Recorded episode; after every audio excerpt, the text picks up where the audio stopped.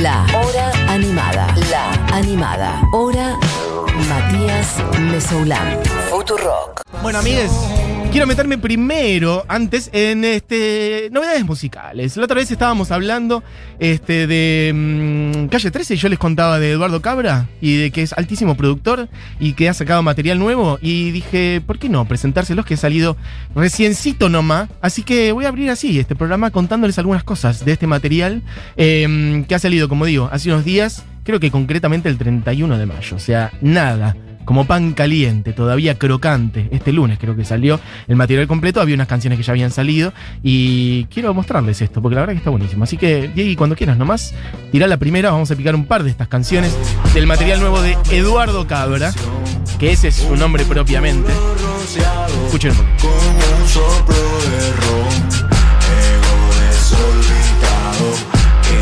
Como un tostón, el pasado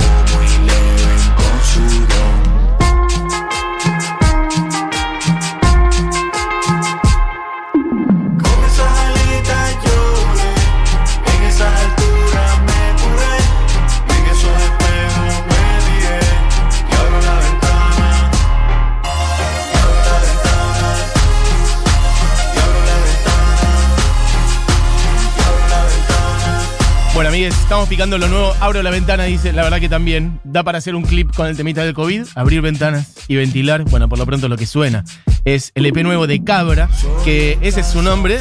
Digo porque, bueno, básicamente tomar visibilidad propia, individual, por lo menos como solista en este caso, para una persona que es fundador y productor de Calle 13, un grupo que dejó de existir hace rato, allá unos 5 o 6 años, por 2014 más o menos, dejaron de producir cosas juntos, y él por entonces tenía el nombre de visitante, por eso digo como la reconversión identitaria de pasar de ser visitante a ser Eduardo Cabra, un tipo que realmente para mí es un crack del continente como pocos, porque, bueno, era la persona que armaba todos los la producción sonora, la dirección artística y musical de Calle 13, lo cual para mí es una de las cosas más grosas que se hicieron en este último tiempo. La otra vez hablábamos de Calle 13 y de la variedad de géneros y de ritmos y de instrumentos y de arreglos involucrados ahí, además de todas las colaboraciones. Piensen ustedes en el universo sonoro de Calle 13, que es excede por mucho lo que puede ser algún reggaetón o alguna cumbia o alguna otra música urbana. Es efectivamente para mí como un, un gran crisol de música urbana, obviamente basado en Puerto Rico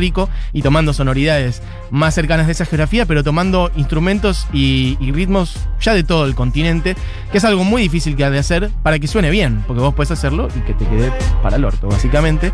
Y creo que con Calle 13, desde la dirección musical, hay algo realmente ahí prodigioso que estuvo a cargo de Eduardo Cabra.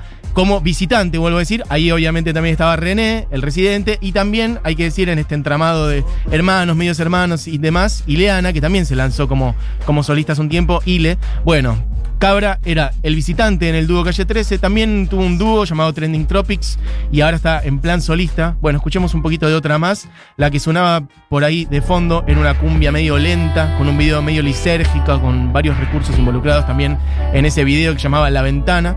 Y esta es Quisiera hacer un meme, en donde hay una voz femenina ahí, que ahora les voy a contar quién es, pero escuchen un poquito.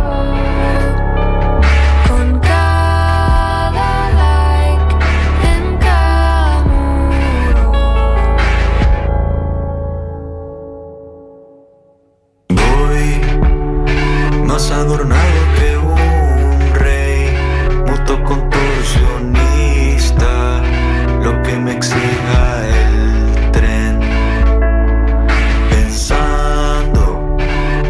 frivolidad está el gusto, real como un peluquín, contra un viento brusco.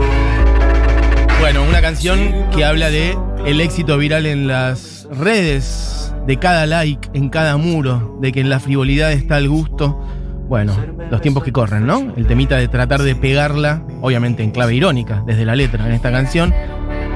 Ahí está, mira, otra vez.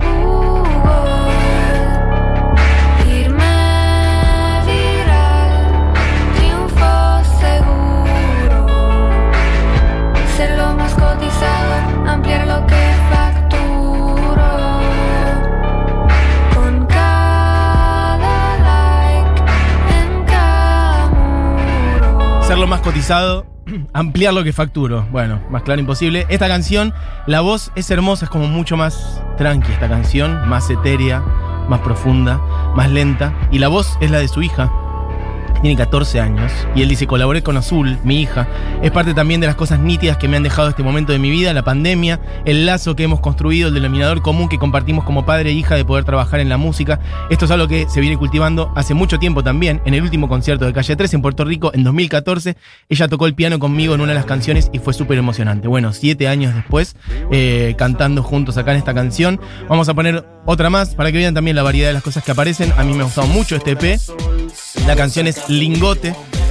Quiero contarles un poquito más de él porque siempre se desempeñó como productor, obviamente les decía, como la persona que hacía la dirección musical en Calle 13, pero también viene laburando mucho con otra gente. Este, por ejemplo, Jorge Drexler produciendo el material de él hace rato, eh, Periné, eh, Chambao, mm, Louta, lo decía la vez pasada también, produciendo su último disco, el que salió el año pasado. El cuarteto de Nos también. Y él habla sobre ser productor y dice, ser productor es una cosa que entra en muchos departamentos. Es un poquito de todo. El productor es un poco de ingeniero de grabación, un poquito de ingeniero de mezcla, un poquito de asistente, un poquito de músico, un poquito de psicólogo, un poquito de financiero también, porque hay que trabajar con el presupuesto a veces. Es muy amplio, tenés que estar en claro con todo. Y de comunicador también. Tenés que ser muy buen comunicador. Estás tratando de expresar tus ideas y que conecte con otra gente. Medio manager también, bueno, de todo.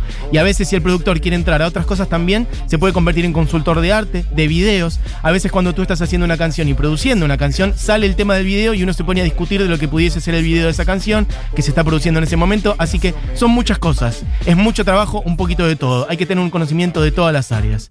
Cada canción que uno hace, uno deja un pedazo de uno en la producción o en la composición. Siempre hay algo personal y eso es algo que también a mí me gusta promover en mi trabajo. Yo creo fielmente en que ese trabajo que yo acabo de componer hay un pedazo mío, como si me arrancara un brazo y lo dejara allí. Bueno, esto que suena es un poquito de lingote y lo que leía recién es, bueno, un- unas cosas que contaba él respecto de la tarea de producción, un poco con todos estos artistas que contaba recién. Mis ojos deformes me ciega el lingote de cartón. Bueno, amigos, un pequeño repaso por el EP de Cabra. Vamos a escuchar una canción completa. Quiero volver a decirles un par de cosas para que tengan dimensión también de el laburo que viene haciendo y la dimensión que él tiene como productor. Es la persona más nominada en ese rubro en la historia de los Grammys. 44 nominaciones. 44 nominaciones y ganó.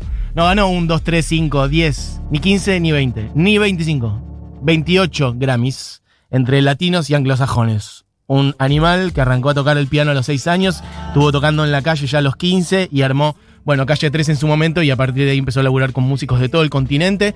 Em, vamos a escuchar entonces, ahora sí, él dice como que Visitante un poco falleció esa identidad y nació esta otra, que es Eduardo Cabra, que es su nombre, y además armó un sello propio que se llama La Casa del Sombrero, algo que también me parece muy interesante, como armar tu lugar y de ahí, em, bueno, impulsar no solamente tu arte, sino la de mucha otra gente, un sello basado en San Juan de Puerto Rico, La Casa del Sombrero, que entre otras cosas editó este material, que es lo primero solista de Eduardo Cabra, y vamos a escuchar justamente la canción que un poco juega con ese nombre y que en el video hay una cosa de esa identidad que cambia de él hacia de visitante hacia Cabra, lo pueden ver, la canción se llama La Cabra jala Palmonte y con eso abrimos esta hora animada desde Puerto Rico. Eduardo Cabra con su nuevo material.